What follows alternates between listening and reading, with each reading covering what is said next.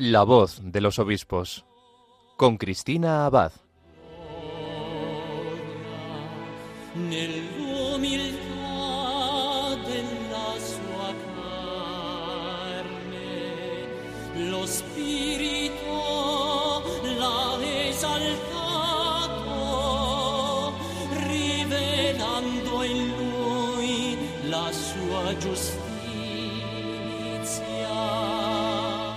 Muy buenas noches, querida familia de Radio María. Un cariñoso saludo de quien les habla, Cristina Abad. Bienvenidos a este nuevo programa de la voz de los obispos, ya entrados en el mes de agosto. Como cada 15 días nos reunimos en la emisora de la Virgen para acercarnos un poco más a nuestros obispos, a la experiencia de su ministerio y para dar a conocer sus noticias y mensajes. Bueno, ¿y de qué nos van a hablar nuestros obispos esta noche? Pues les anuncio que nuestro programa de hoy va a estar centrado principalmente en dos temas.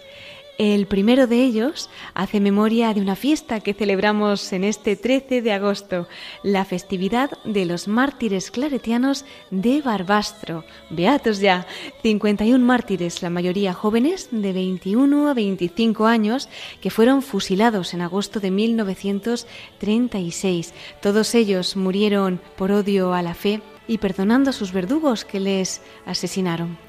Conoceremos algo más de ellos esta noche escuchando una reflexión del cardenal Aquilino Bocos, también claretiano y colaborador con Radio María. Muchos de ustedes seguramente lo habrán escuchado en el programa Vida Consagrada que dirige el padre Coldo Alzola.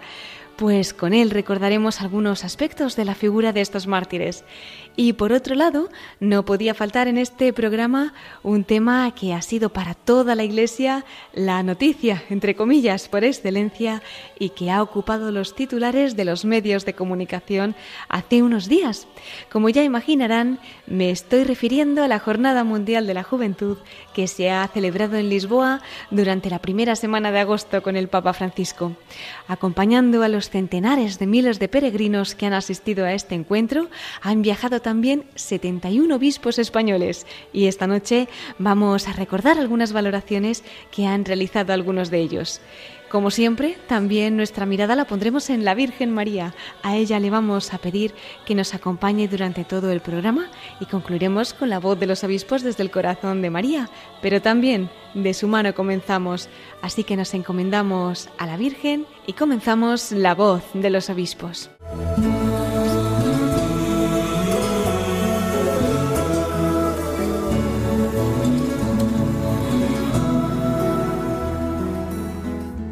Como indicábamos en esta fiesta dedicada a los beatos mártires claretianos de Barbastro, vamos a tener un recuerdo especial para esos 51 mártires que dieron su vida por Cristo. Y lo vamos a hacer compartiendo la reflexión que el cardenal Aquilino Bocos, también misionero hijo del corazón de María, claretiano, ofreció en el saludo de las jornadas martiriales del año pasado que estuvieron centradas en la labor caritativa y social de los mártires y que se celebraron en la ciudad aragonesa de Barbastro. Él es un gran conocedor del martirio de estos claretianos, no solo por ser de la misma congregación, entre otras muchas cosas. De hecho, cuando era él superior general de los claretianos, en 1992, los mártires fueron beatificados por el Papa San Juan Pablo II en Roma. Con este motivo, él escribió una carta circular con el testamento misionero de estos mártires. Realmente es un documento que merece la pena meditarlo íntegramente, lo pueden encontrar en internet, pero bueno, esta noche vamos a tener una avanzadilla de lo que es el testimonio pues de estos seminaristas que dieron su vida por Cristo. El otro día leía una frase del cardenal Bocos que decía que Barbastro se reconoce en los cinco continentes como atalaya no solo de sacrificio, sino de encanto y de perdón. No obstante, quizá alguno de ustedes nunca haya escuchado hablar de estos beatos mártires. Bueno, pues ahora tenemos la oportunidad de conocer un poquito más de sus vidas, muy cortas para nuestra mirada humana, pero inmensamente fecundas al ser coronadas con la gracia del martirio. Nos cuenta el por qué el cardenal Aquilino Bocos. Lo escuchamos.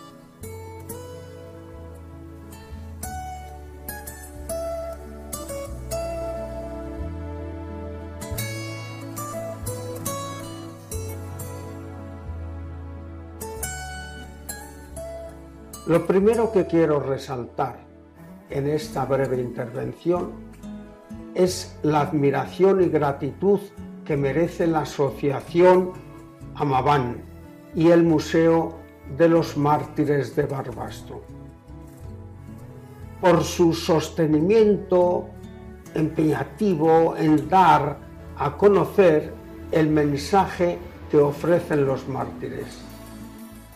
Hoy como nunca necesitamos hacer memoria de los mártires de nuestra iglesia. Es nuestra hora, la de revestirse del hombre nuevo. Me gusta repetir que los mártires no nos enseñan primordialmente a morir, sino a vivir.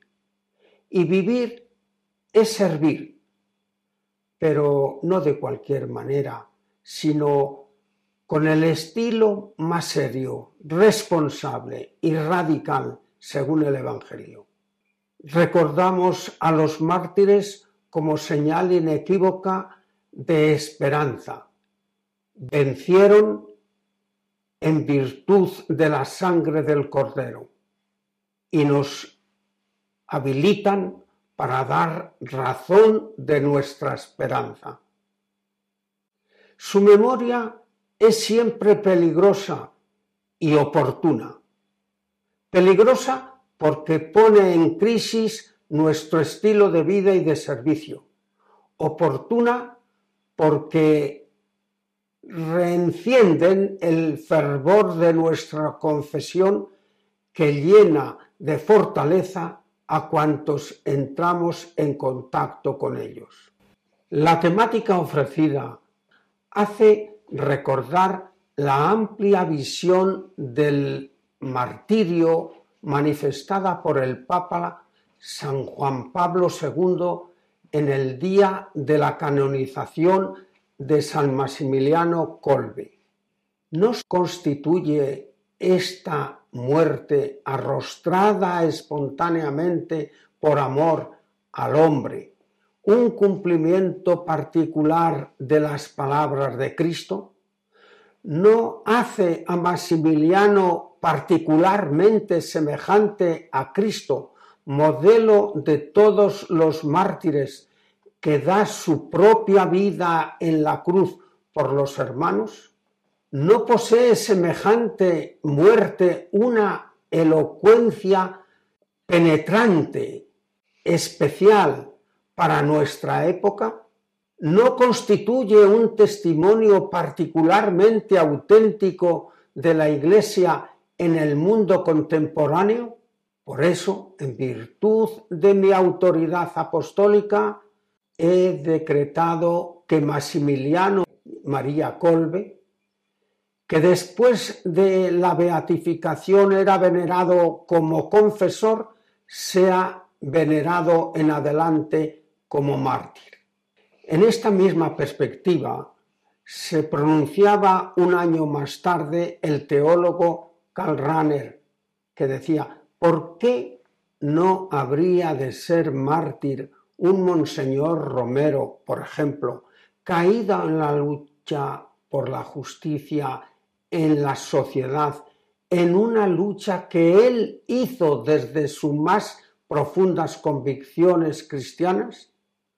Los mártires no fueron ajenos al mundo social en que vivieron. Llevaron a la práctica las orientaciones del Evangelio, las bienaventuranzas y el discurso escatológico. La caridad cristiana por sí misma induce a la solidaridad y construye fraternidad. Renueva la sociedad. Los mártires españoles de la mitad del siglo XX eran conscientes y fueron consecuentes con el magisterio de la Iglesia en temas sociales. La justicia, la libertad, el trabajo, la educación, la sanidad, el salario, la convivencia social. Blas Pascal llegó a escribir el ejemplo de la muerte de los mártires nos conmueve porque son nuestros miembros. Tenemos un vínculo común con ellos. Su resolución puede formar la nuestra, no solamente por el ejemplo, sino porque tal vez ha merecido la nuestra. Los mártires revelan aquellos valores que reconocen al otro como persona en toda su dignidad y capacidad de construir comunidad. En este contexto quisiera subrayar que el martirio en sí mismo es el mayor servicio caritativo y social que ofrecen los mártires. Es la perfecta expresión de cómo se entrega la vida por amor, por pura benevolencia. Es la revelación de la fuerza del Espíritu en la debilidad, que hace perpetuar el sacrificio redentor de Jesucristo el Señor. El Concilio Vaticano II se expresó así. Dado que Jesús, el Hijo de Dios, manifestó su amor entregando su vida por nosotros. Nadie tiene mayor amor que el que entrega su vida por él y por sus hermanos. Pues bien, algunos cristianos, ya desde los primeros tiempos, fueron llamados y seguirán siendo siempre a dar este supremo testimonio de amor ante todos, especialmente ante los perseguidores. Por tanto, el martirio en el que el discípulo se asemeja al maestro, que aceptó libremente la muerte por la salvación del mundo y se conforma a él en la efusión de su sangre, es estimado por la Iglesia como un don eximio y la suprema prueba de amor. Y si es don concedido a pocos, sin embargo, todos deben estar prestos a confesar a Cristo delante de los hombres y a seguirle por el camino de la cruz en medio de sus persecuciones que nunca faltan a la Iglesia. Muchos son los signos de entrega en la labor caritativa y social de los mártires de nuestro tiempo. Pero si insisto en subrayar el valor del martirio en sí, es porque es urgente recomponer la escala de valores humanos, religiosos, culturales en el mundo actual. Hace ya más de 100 años, José Ortega y Gasset escribió en El Espectador unas páginas sobre la cultura anémica que se observaba en su contexto histórico. Si nos fijamos bien podemos ver que el nuestro no es que haya mejorado. La cita es larga y estas son sus palabras. Hoy, por el contrario, presentimos que en gran parte nuestra ciencia es ciencia verdadera y nuestra moral también, pero nos dejan fríos, no irrumpen dentro de nosotros ni nos arrebatan. Diríase que han perdido el contacto inmediato con los nervios del individuo y que entre ellas y nuestro corazón hay una larga distancia vacía. El hombre no puede vivir plenamente si no hay algo capaz de llenar su espíritu hasta el punto de desear morir por él. ¿Quién no descubre dentro de sí la evidencia de esta paradoja, lo que no nos incita a morir, no nos excita a vivir. Ambos resultados en apariencia contradictorios son en verdad los dos haces de un mismo estado de espíritu. Solo nos empujan irresistiblemente hacia la vida lo que por entero inunda nuestra cuenca interior. Renunciar a ello sería para nosotros mayor muerte que con ello fenecer. Por esta razón yo no he podido sentir nunca hacia los mártires admiración, sino envidia. Es más fácil, lleno de fe, morir que exento de ella arrastrarse por la vida.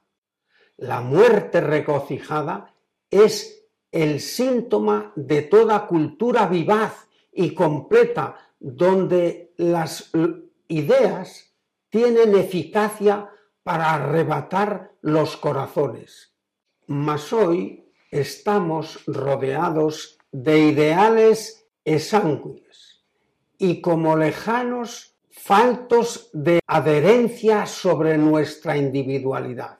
Las verdades son verdades de cátedra, gaceta y protocolo que tienen sólo una vigencia oficial, mientras nuestros días y nuestras horas y nuestros minutos marchan por otra vía cargados de deseos, de esperanzas, de ocupaciones sobre las cuales no ha recaído consagración. Padecemos una absurda incongruencia entre nuestra sincera intimidad y nuestros ideales.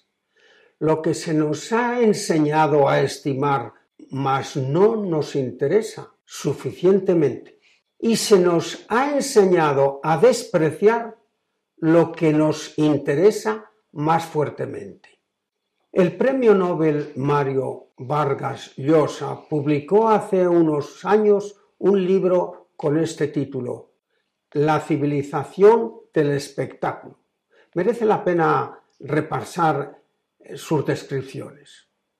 Hoy son muchos los analistas que subrayan la distorsión de la realidad, la facilidad con la que se generan conflictos, la superficialidad y banalidad con la que se tratan los valores humanos, que son sagrados la carencia de respeto hacia el otro y la desconexión y tergiversación en las apreciaciones.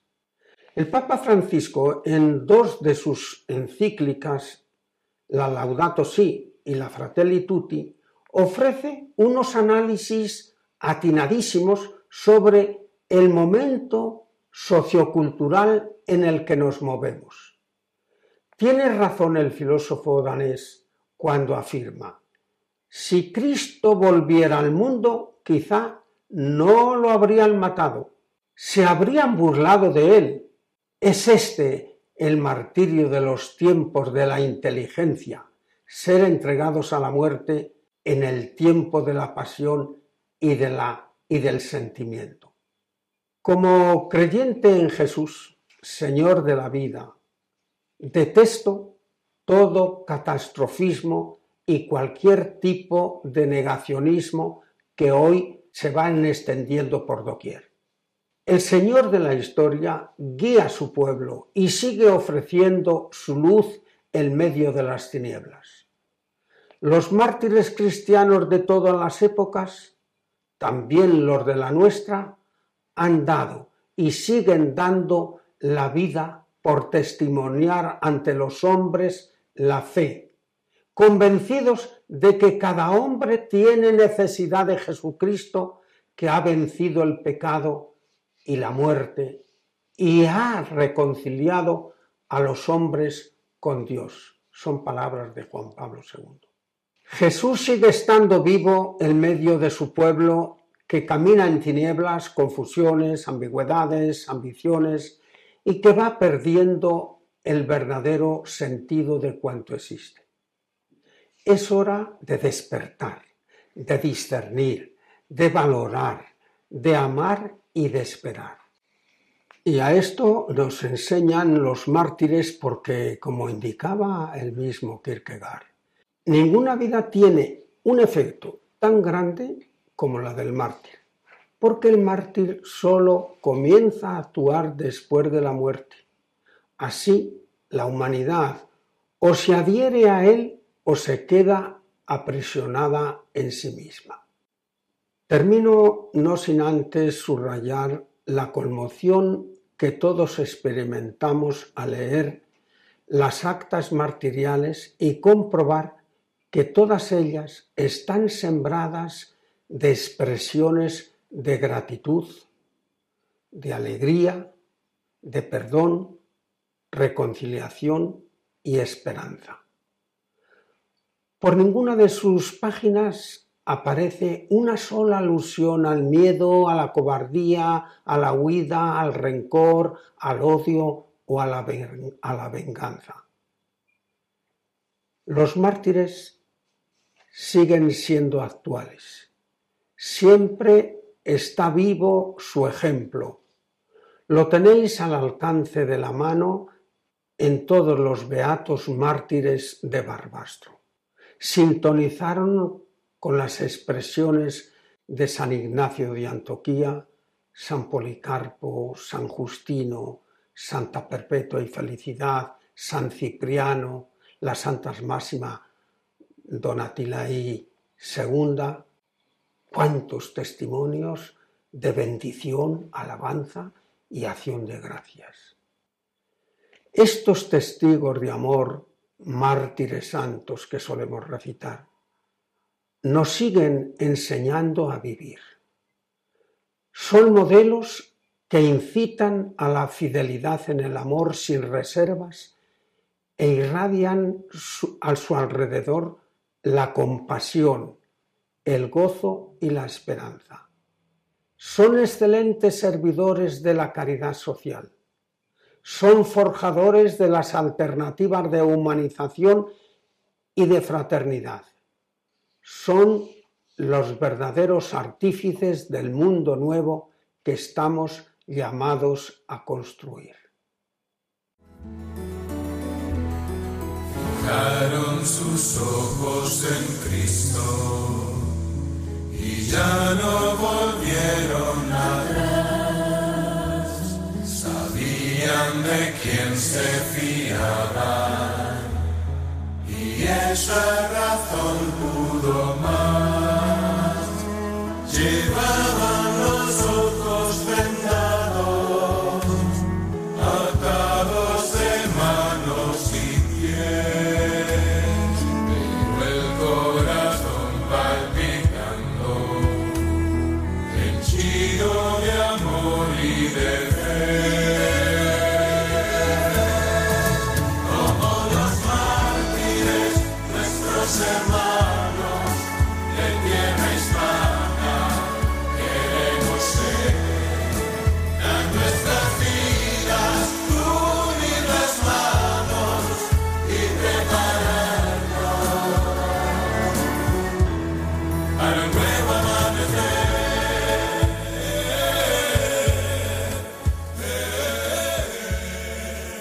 Están escuchando La voz de los obispos con Cristina Abad.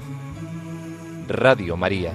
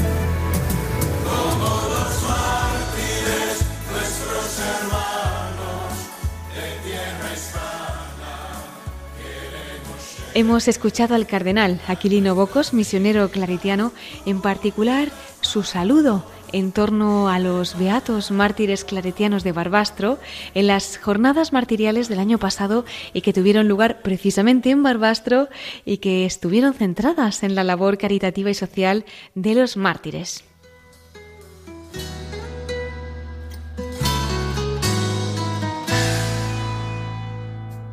Y ahora vamos a cambiar de rumbo y nos vamos a ir a Portugal, donde, como comentábamos, nada más y nada menos que 71 obispos españoles han viajado acompañando a los peregrinos que han participado en la Jornada Mundial de la Juventud junto al Papa Francisco. Desde Radio María hemos podido seguir los principales momentos. Además, con los programas especiales que hemos tenido, hemos podido conocer muchos detalles gracias a los testimonios que nos han ido llegando. Y dado el programa en el que estamos, vamos a compartir también algunas impresiones, valoraciones o interpretaciones de nuestros obispos sobre algunos acontecimientos que durante estos días han sucedido en la JMJ. Entre las entrevistas que aquí en Radio María realizaron en uno de esos programas especiales, tuvimos ocasión de escuchar al obispo de Vitoria, a Monseñor Juan Carlos Elizalde, que de una manera bien simpática compartió cómo estaba viviendo esos días. Vamos a escuchar parte de esa entrevista que le hicieron nuestro director, el padre Luis Fernando de Prada, y también nuestra compañera Paloma Niño. Además, también interviene alguien que le será bien conocido si alguno de nuestros oyentes es más veterano. No desvelo más. Recordamos esa entrevista con Monseñor Elizalde, obispo de Vitoria.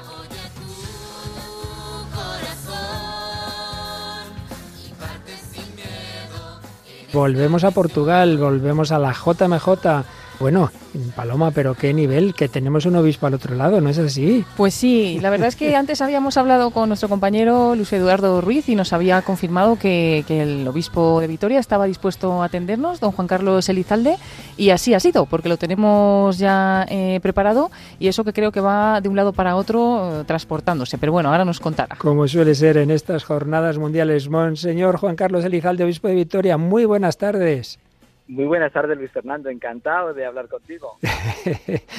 Estarás reviviendo épocas en que hemos trabajado pastoral juvenil, ¿verdad? sí, efectivamente, sí. Aquí se, aquí se rejuvenece. Aquí se rejuvenece uno. Seguro que has estado. ¿En, en cuántas jornadas mundiales de la juventud había estado antes? Bueno, pues eh, la verdad es que de, sacerdote había estado en París, en Colonia, en Madrid y lo he visto en Cracovia y ahora en, en Lisboa. Así que París fue la primera. Yo creo que fue la primera, sí. Qué bueno. Un servidor fue Santiago, así que le gané un poquito. claro, porque soy mayor. es fácil, es fácil. Bueno, ahora como obispo de Vitoria, habéis, supongo que ido con un grupo, un buen grupo sí, de allí. un grupo de Vitoria y hemos estado también en Viseu, en las jornadas de, las diócesis, repartidos en, tres grupos. Yo he estado visitándoles pues en los grupos, eh, acompañándoles y bueno, la verdad que ha sido una experiencia preparatoria muy bonita y con el Papa ya aquí en Lisboa, pues todos desbocados estuvimos. ¿Y cómo va viendo la evolución así interior de esos muchachos que van desde Vitoria y pues bueno, y los demás? Sí, pues mira, claro, yo te puedo decir de los míos humildemente, pero veo esa evolución interior.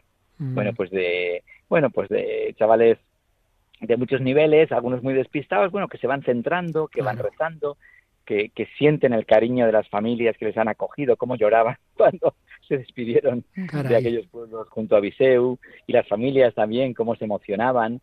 Y bueno, pues eh, de ser un grupo un poco em, muy variado y de, muchas edades, bueno, pues eh, se va haciendo ahí eh, pequeña comunidad, celebrando también las Eucaristías, el sacramento de la penitencia.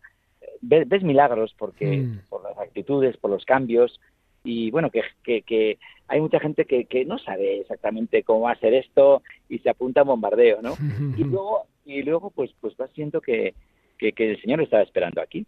Yo he tenido una catequesis en Moita eh, con 600 jóvenes pues de, Madrid, de los Agustinos, también de México, eh, mm, Puerto Rico, Costa Rica y tal. Y bueno, pues veías la acción del Señor en, en ellos, ¿no? En las confesiones, en la Eucaristía, bueno, en las preguntas de la catequesis, de maravilla. Qué maravilla. Ya nos han mencionado muchos y veo que también, por lo que nos ha dado a entender, la acogida del pueblo portugués, ¿verdad? Sí, impresionante, impresionante, sí, sí. Bueno, yo creo que a los españoles también nos tienen cariño como vecinos, pero bueno, eh, en las comidas, bueno, eh, nos hemos sentido como en casa realmente y, ellos también disfrutaban cuando nosotros pues, pues, pues, apreciábamos lo que lo que compartían ellos con nosotros. ¿no? Qué bueno, qué bueno. Y con jóvenes de muchas naciones, ¿no? Sí, la misa de inauguración fue impresionante. El arzobispo cardenal, el patriarca de Lisboa, la verdad es que estuvo muy cercano y, bueno, pues alrededor de, pues se hablaba de 300 y pico mil jóvenes ya en la, de los, del millón que se espera en la jornada mundial. Maravilloso, la verdad que sí. Qué bueno, qué bueno. ¿Y la presencia de la Virgen en esta nación de Fátima? Sí, sí, sí, sí. Yo con el obispo de Bilbao, don Joseba, pasé camino de desde Viseu, camino de Lisboa y rezamos por nuestras diócesis y, por la Iglesia Universal y por la paz del mundo, ahí con mucha devoción en, Lisboa, la verdad que sí. Qué bueno. Eh, perdón, en Fátima, sí. Claro, decía una chica de Vitoria, oh, es que yo esto mm, eh, no me lo podía creer, pero ver tantos chicos y chicas jóvenes con tanto entusiasmo, que son cristianos, yo que, que, me, toman el pelo porque he venido en mi clase eh, la única o de las únicas aquí a, la jornada mundial, eh, voy con una seguridad, no, no sabría transmitirlo, pero, pero la verdad es que voy encantada y eso pues lo comentaba con mucha frescura y recogía el sentir, pues eso de todos, ¿no? Sí. Sin duda, Juan Pablo II tuvo esa intuición clara, ¿verdad? Sí, sí, sí. Sí, sí, sí. Los jóvenes necesitan ver que, que, son más de los que parece. Claro, claro. Que no están solos. Claro. Y luego yo, yo también les decía, pero bueno, y aquí cabrían todos de vuestra clase con, con eh, hay, hay, hay, un atisbo de fe, están bautizados, pues es verdad que el ambiente no les ayuda, eh, que todos los puentes están cortados, pero cuando se dan posibilidades, pues, pues es que realmente eh, reflota eso que hay por dentro, ¿no? y, bueno, y también te das cuenta que, que, que, fin, que tenemos que ser eh, más valientes a la hora de la invitación y a la hora de la, de la, de la, eh, de la propuesta cristiana. Nos perdemos ahí en preparaciones que nunca llegan. Es verdad. Bueno, y teníamos que decir una cosa ya un poco más particular, y es que Paloma aquí, Monseñor, nos robó, entre comillas, a un colaborador que lo tiene de seminarista. Sí, sí, sí. Bueno, ¿Están contentos con él o no? Sí, está teniendo un efecto multiplicador. ¿Ah, Entonces, es un Radio María también, claro que sí, una vocación sacerdotal. Bueno, eso, va a influir en Radio María. Ah, bueno, bueno, entonces nos conformamos. Pues, pues, don Juan Carlos, lo tenemos también al teléfono, así que a ver si podemos uniros estas llamadas. Eh, Lucho, Lucho, conocido por Lucho, pero Luis Eduardo Ruiz, ¿qué tal? Hola, buenas tardes a todos. Buenas tardes, Padre Luis Fernando. Hola, Paloma, ¿qué tal? Bueno, que tienes, a tu, que tienes a tu, a tu, obispo en el otro lado del teléfono, ¿eh? Así que pórtate bien. Señor, señor, Sí, hace muy poco estuvimos juntos rezando en la catedral y en la, iglesia de San Antonio, ese gran santo universal que, que nació aquí en esta bella ciudad. Sí. lo ha dicho el Papa, ¿no? Que a veces se lo apropian los de Padua, lo ha dicho con, con los religiosos, pero que es de ahí, de, de Portugal, de Lisboa, ¿eh? Y Lucho, cuéntanos algunas de tus impresiones de esta JMJ. Eh, pues mira, es, como decía también Monseñor, ¿no? Es, es, hay que dar gracias a Dios yo que ya soy un seminarista más, más centrado en años, pero que, que gracias de ver cientos, miles de jóvenes que los está congregando es el Señor, ¿no? Él es el que convocó realmente, ha diseñado esta JMJ para todos estos cientos, miles de jóvenes del mundo. Entonces alegra mucho el corazón. También, mm, pues le alegra a uno la, la vocación, ¿no? Es decir, esa, esa decisión de seguir al Señor que te confirma también en un lugar como estos y te mueve a querer que estos chicos también respondan al Señor, como también se nos decía la catequesis con el arzobispo de Sevilla. Y él decía, Dios tiene una misión para todos como la tuvo con la Virgen María, que es el lema también de esta, de esta jornada. ¿no? Entonces, pues que esos muchachos puedan encontrar también aquí una respuesta a sus vidas y que el Señor nos sigue suscitando a todos, pues dar respuesta a ese proyecto que tiene para cada uno. Pero es son grandes impresiones y alegría, ¿no? Sobre todo la alegría de toda la juventud. Pues seguro que don Juan Carlos, que obviamente ya nos contaba, están bastantes jornadas y en aquel encuentro que tuvimos con Juan Pablo II Cuatro Vientos, seguro que tiene experiencia de diversas jornadas de las que han surgido las diversas vocaciones cristianas y también para el sacerdocio, ¿verdad? Sí, sí, sí, sí, sí. Yo les decía hoy a los chavales que a mí me ha tocado casar a mucha gente que se ha conocido en la jornada mundial y que ha acompañado también a seminaristas, hasta el ministerio y a religiosas también que se han aclarado justamente en la jornada mundial. Es una fuente de vida, claro. de seguimiento al Señor. Pues vamos a pedir para que también en, esa diócesis, Victoria, que creo que no tienen demasiados seminaristas, pero vamos a confiar en la Virgen Blanca, ¿verdad? Sí, sí, sí, Bueno, tenemos ahora un número muy bonito, unos 20 más o menos. Bueno, hombre, no está nada mal, ¿no? ¿no? Estamos muy contentos. Pero vamos, aquí Lucho y yo acabamos de, comentarle a San Antonio el tema de las vocaciones y sacerdotales en concreto. espero que, que el santo portugués nos haga caso. Seguro que sí, seguro que sí. Pues muchísimas gracias a Monseñor Juan Carlos Elizalde, a nuestro querido compañero Lucho, y quedamos muy unidos en oración. Gracias. Muy Gracias, unidos. Muchas gracias a los dos. Adiós.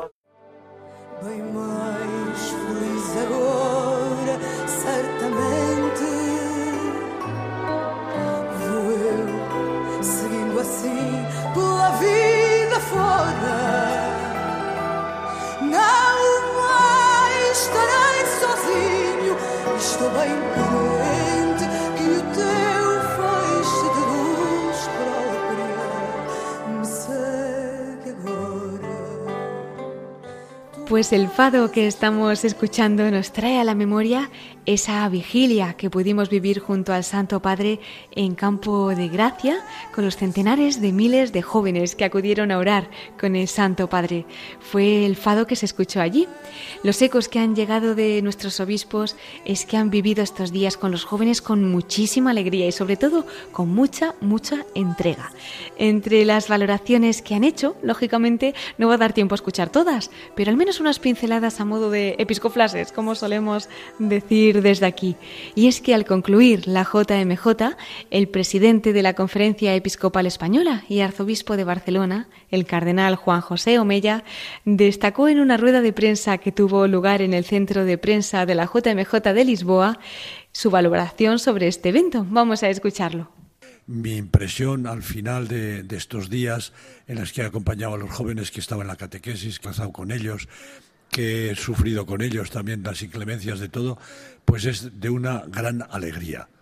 Yo creo que los jóvenes nos han transmitido a todos ese gozo de estar juntos, donde han descubierto que ser cristiano no es una cosa rara, uno solo, sino que es estar unidos, unidos con otros compañeros suyos de la misma ciudad, de la misma diócesis, de la misma región, pero también del mundo entero. Y van descubriendo que no son bichos raros los cristianos y los jóvenes de hoy en día, sino que otros comparten con ellos y eso les da mucha, eh, mucha alegría y les da mucha esperanza también de ver que están en un camino cierto y que, que han descubierto que de alguna manera el mensaje de Jesús cala en el corazón de cada uno. Lo veía cuando les daba la catequesis o le dábamos cada uno de nosotros en los distintos lugares la catequesis y cuando hablaba el Papa que ha captado la atención y los deseos y las inquietudes y las búsquedas daba como respuesta el Papa a lo que ellos buscan. Y esto, yo creo que ese liderazgo de alguna manera que nos viene a través del Papa y a través de los catequistas del mensaje de Jesús es lo que impresiona. El mensaje de Jesús sigue siendo un mensaje vivo, fresco y que da alegría y da fuerza a los jóvenes. Y tras esta valoración del presidente de la Conferencia Episcopal Española, vamos también a escuchar un par de cortes de otros obispos españoles, por ejemplo, el del arzobispo de Valladolid, Monseñor Luis Argüello. De la diócesis de Valladolid, en la que yo vengo, han venido con la Delegación Diocesana de Pastoral de Jóvenes 350 y otros 400 o 500 eh, por diversos grupos, asociaciones, movimientos, en total eh, en torno a los 800 jóvenes. Pues muy bien, ha sido una expresión grande de lo que es la Iglesia Católica. Yo creo que lo han seguido con un espíritu religioso y al mismo tiempo con mucha alegría y, deseo de vivir la comunión. levántate y ponte en camino. Por otro lado, así nos cuenta su experiencia el obispo de Cartagena, Monseñor José Manuel Lorca Planes. Una maravilla, realmente esto ha sido bueno, un acontecimiento fantástico. Vamos, ha sido espectacular, espectacular. Realmente estamos contentísimos todos. Esperamos que haya un encuentro personal con Cristo, que es en definitiva quien cambia la vida y te transforma interiormente. Hasta aquí las palabras de Monseñor Lorca Planes, obispo de Cartagena, sobre la JMJ. Hemos escuchado también las palabras del arzobispo de Valladolid y también del cardenal Omeya, del presidente de la Conferencia Episcopal Española, y arzobispo de Barcelona. Bueno, pues cambiando un poco de asunto, pero también en el marco de la JMJ, les cuento que el obispo de Orihuela Alicante, Monseñor José Ignacio Munilla, tan conocido en esta casa, se detuvo también estos días en un acontecimiento que conmovió a personas de diversos países del mundo el pasado 3 de agosto. Y es la partida al cielo de la Madre Elvira, fundadora de la comunidad del cenáculo. En plena JMJ, Monseñor Munilla dedicó su milía de aquel día a hablar de su vida, de su obra y del bien que ha hecho a tantísimas personas, rescatándolas de las tinieblas de la oscuridad y ayudándolas a sanar sus heridas. Les invito a escucharlo, merece la pena. Y creo que la providencia, a mí esta mañana cuando me he levantado y he cogido mi móvil y he visto varios WhatsApp que tenía, me ha puesto el tema. La providencia ha querido que esta madrugada haya fallecido la madre Elvira, la religiosa fundadora del cenáculo. Sé que somos muchos y que algunos conoceréis muy bien lo que es el cenáculo y algunos os vais a enterar de lo que es el cenáculo el día que ha fallecido su fundadora. Pero me parece providencial que hoy hagamos una reflexión sobre que Dios suscita carismas, y es el caso de Madre Elvira, una religiosa de la cual Dios se ha servido para que miles y miles de jóvenes que con problemas de drogas, con problemas de profunda decepción en la vida, de desnortamiento, hayan vuelto a recuperar el rumbo y el sentido de su existencia. Ella ha sido la fundadora del Cenáculo. El Cenáculo en este momento tiene como unas 70 o más comunidades repartidas en todo el mundo, dentro del cual pues en cada uno pues habrá 30 o 40 jóvenes o 20 dependiendo del Cenáculo en rehabilitación. Y entonces el Cenáculo hace esa gran apuesta porque la vida evangélica en pobreza, en austeridad, viviendo de la providencia, sane, sane tantas personas. Me emocioné en esa caminata que nos pegamos todos por el centro de, Lisboa y de repente se me presenta una chavala, una chavala pues, pues, pues guapísima, ¿no? Que va y me dice, mire, quiero decirle que soy, me dice, soy hija de cenáculo, soy rescatada por la madre Elvira. Y yo le dije, yo la vi y dije, madre mía, cualquiera, la ve esa chavala, nadie hubiese pensado que, que hubiese pasado por la experiencia de haber caído en las drogas, de haber sido restaurada, de haber sido me pareció un milagro, ¿no? Que esa chica me dijese eso, ¿no? Yo he vivido la resurrección. Además, las religiosas de Madre Elvira se llaman misioneras de la resurrección. Os quiero compartir un poco cómo nació la experiencia de la Madre Elvira para que nos demos cuenta de todos de cómo hace Dios las cosas. Madre Elvira, que ha muerto con 86 años, era hija de una familia, tenía siete hermanos, pero su padre era alcohólico. Y claro, ser alcohólico en una familia es pues un sufrimiento muy grande, muy grande, ¿no? Ella contaba, como recuerdo que cuando ella, era niña, igual venía su padre a buscarla al colegio para llevarla a casa que era pequeñita, y los, los compañeros de clase ya empezaban a cachondearse, ya viene tu padre borracho otra vez. Y claro, fíjate, un padre borracho ir a buscar a su hija, imagínate para la niña qué pedazo de trauma, ¿no? Las heridas que tenemos, que arrastramos en nuestra vida, hay dos formas de, de abordarlas. Una es, pues, dejándolas ahí tapadas, como una herida sobre la que estás tapándola encima y se está infectando y esa herida al final como no, no le permites supurar, no le permites que, que, sane, está infectándolo todo y al final infecta todo y te impide amar, te impide estudiar, te impide tener amistades, una herida que queda tapada, que no queda identificada, termina por destruirnos. O por el contrario, si las heridas que tenemos aprendemos a ponerlas en presencia de Dios, aprendemos a, aprendemos a dejarnos acompañar, a que tengamos un acompañante espiritual, un director espiritual, con el cual compartamos las heridas de nuestra alma, las ponemos en presencia de Dios, les ponemos nombre a nuestras heridas, las identificamos, vemos su origen, vemos también cómo abordarlas, ¿no? cómo lo que es nuestra desgracia también en parte es la, la gracia de la que Dios se sirve, ¿no? Para que valoremos la vida de otra manera. Entonces lo que era desgracia se acaba convirtiendo en el instrumento o en el camino del que Dios se sirve, el que Dios se sirve para que seamos rescatados de la frivolidad. ¿Sabéis? Porque aquí hay mucha gente que en teoría no tiene, parece que en teoría no tiene muchas heridas, no tiene muchos problemas en su vida, pero vive en la pura frivolidad. A veces Dios permite que tengamos heridas fuertes en la vida para que en el camino de sanación de esas heridas seamos rescatados de la frivolidad y busquemos el sentido de la vida y lo demos todo. Hoy está de moda decir esa palabra, ¿no? Darlo todo. Me gusta la palabra, me gusta. Hay tonterías que se dicen que no me gusta, pero esa me gusta. Lo de darlo todo me gusta, porque creo que lo expresa, ¿no? Salió un cantante y tal que lo dio todo. Bueno, pues ya está. Apliquémonos la palabra de lo que es darlo todo. Dios a veces ha permitido heridas en la historia de nuestra vida que son una oportunidad para tener la experiencia de la misericordia, que Dios es misericordia y que nos permite la gracia de, de la sanación, dándolo todo y al final convirtiéndote tú en un instrumento para los demás. Y entonces Madre Elvira, de aquella herida, ella se convirtió en madre, pues en madre de misericordia para miles de jóvenes, ¿no? Decenas de miles de jóvenes, unos 60 mil unos 60.000 rescatados en todo el mundo, que se dice pronto. Entonces ella, estaba comenzando el cenáculo, ¿eh? ella convocó a todos, se puso de rodillas delante de ellos y les dijo, quiero pediros perdón porque me he equivocado. Os he dicho que aquí podríamos fumar, ¿no? Pero me he dado cuenta que, que no os hace bien, que al final estáis sustituyendo vuestra droga por, por el tabaco tenéis todo el derecho a, quejaros porque yo os dije que podíais fumar.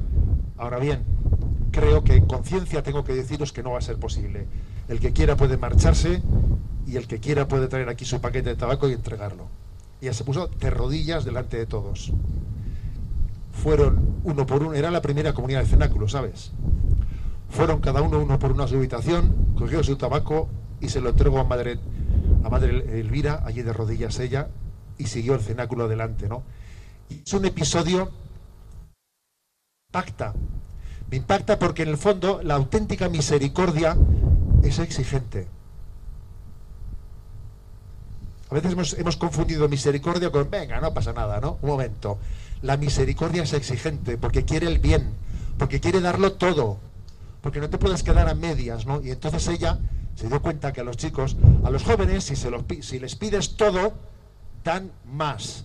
Y si les pides poco, no dan nada. Porque en nuestro corazón hay un deseo de totalidad y de plenitud que solamente Cristo puede llenar. Por eso, querido joven, quizás tú ni sabías que existía el cenáculo y te enteras de eso. En, la diócesis en Orihuela, Alicante, hemos tenido la suerte de que el día de San José Obrero, en Ibi, comenzó una nueva comunidad del cenáculo, ¿no? os animo a que os acerquéis a los cenáculos. Se pueden visitar. A que respiréis también un aire, un aire fresco evangélico. Ecco la gioia da dove nasce, dal sapere, conoscere che Dio ci ama. Pues así ha recordado Monseñor Munilla esa fecunda vida y obra de la Madre Elvira a quien le pedimos que interceda por todos nosotros. Bueno, y el tiempo avanza y vamos a ir concluyendo nuestro programa, pero como siempre lo vamos a hacer con la voz de los obispos desde el corazón de María y precisamente con el obispo de Orihuela Alicante. ¿Y por qué? Pues porque al finalizar la Jornada Mundial de la Juventud, en las conclusiones que compartió con los peregrinos, pues habló de un hecho insólito que ya ha circulado por muchos WhatsApp, redes sociales, y aseguró, en palabras suyas, que la Virgen nos ha enviado un mensaje de última hora. Pues vamos a dejar que él mismo nos lo cuente. Escuchamos a don José Ignacio Munilla desde el corazón de María. Yo creo que es la Virgen la que nos ha dado un mensaje de última hora que yo creo que es suficientemente elocuente y me voy a limitar a comentar lo que ha hecho la Virgen María así a última hora en esta peregrinación. Supongo que muchos de vosotros tenéis conocimiento de lo que pasó con Jimena. ¿eh? Bueno, pues los que no lo sepáis lo voy a contar y lo voy a comentar. ¿eh? Una peregrina que está aquí entre nosotros, que venía de Madrid, que se llama Jimena, pues unos 16 o 17 años, porque el próximo año hace segundo bachillerato, Pues ella es una peregrina pues con circunstancias especiales porque hace dos años y medio perdió la vista, ¿eh? perdió la vista prácticamente, pues no veía nada. Y aprendió el braille ¿eh? para poder leer y llevaba adelante sus estudios pues gracias a, a la lectura del braille. Y es una chica de profunda fe, de profunda fe. Entonces ella se tuvo la osadía, el atrevimiento de pedirle a sus amigas que se uniesen a ella en hacer una novena a la Virgen de las Nieves. Sabéis que la Virgen de las Nieves se celebra el 5 de agosto, la Virgen de las Nieves. Entonces ella juntó a sus amigas para que durante nueve días todos se uniesen en hacer esa novena. Ella pedía el don de la sanación.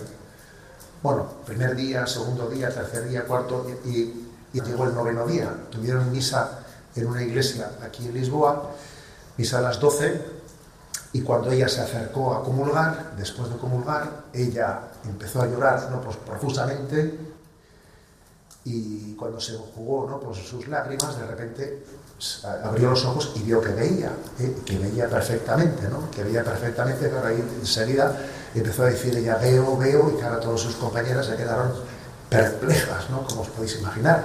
Tal es así estaban celebrando la misa y ella leyó la oración final, se subió allí y, leyó la, oración final. ¿no?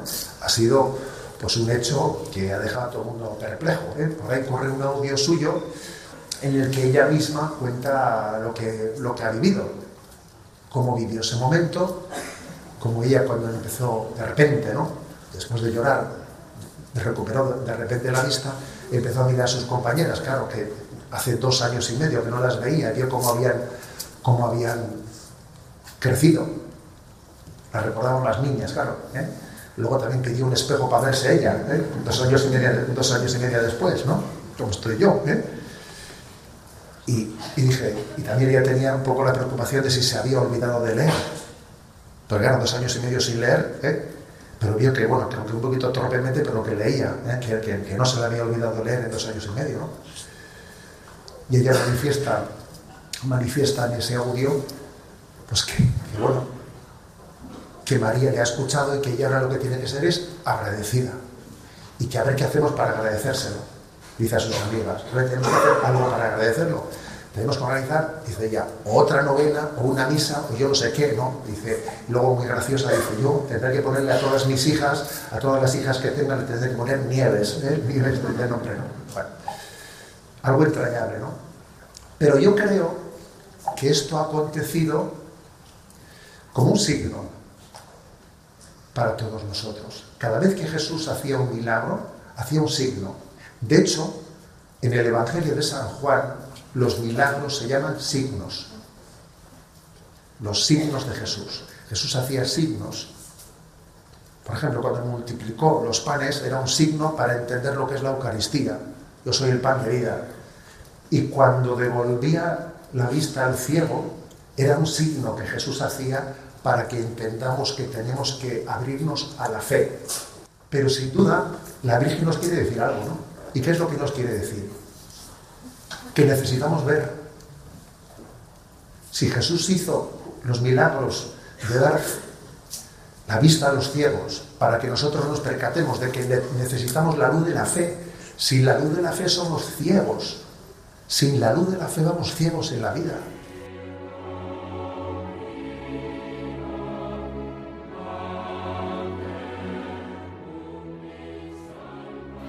Pues con estas palabras de Monseñor José Ignacio Munilla, obispo de Orihuela Alicante, que nos lleva a ver las gracias extraordinarias que concede la Virgen María, eso sí, como él dice, tenemos que atrevernos a pedirlas, pues vamos a concluir el programa de hoy que hemos dedicado a compartir diversas valoraciones de nuestros obispos de la Jornada Mundial de la Juventud que se ha celebrado en Lisboa y también a recordar a los beatos mártires claretianos de Barbastro en el día de su fiesta que se conmemora en este 13 de agosto y de la mano del cardenal Aquilino Bocos con la reflexión suya que hemos escuchado. Les recuerdo, queridos oyentes, que pueden encontrar este y todos nuestros programas en el podcast de Radio María. También los pueden pedir llamando por teléfono al 91 822 8010 o a través de nuestra web entrando en radiomaria.es en el apartado de pedidos de programas. También puede ser por correo electrónico escribiendo a pedidos de programas radiomaria.es. Pues les voy a recordar también el correo electrónico de este programa para todos aquellos que nos quieran escribir. Lo pueden hacer a la voz de los obispos arroba radiomaria.es.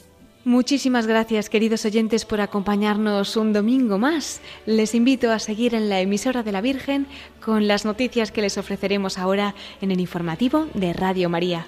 Se despide Cristina Abad. Hasta dentro de 15 días, si Dios quiere. A la misma hora, a las 9 de la noche, las 8 en Canarias. Nos volvemos a encontrar en dos semanas. Hasta entonces y siempre con María en la voz de los obispos.